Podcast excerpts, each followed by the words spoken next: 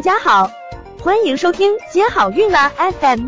如果你正在准备孕育宝宝，却不知道怎么科学备孕，或者正和试管婴儿打交道，都可以来听听我们的好运大咖说。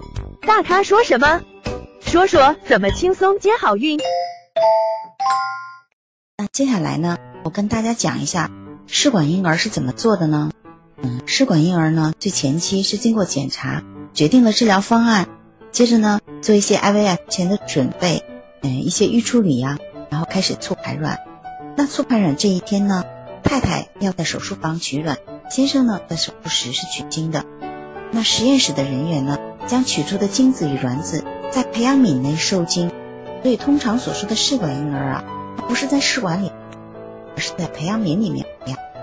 那么受精成功的受精卵呢，在实验室里培养三天到六天之后呢，如果是新鲜周期移植的，临床医师会将胚胎在第三天或者是第五天，利用细管移植到太太的子宫腔内。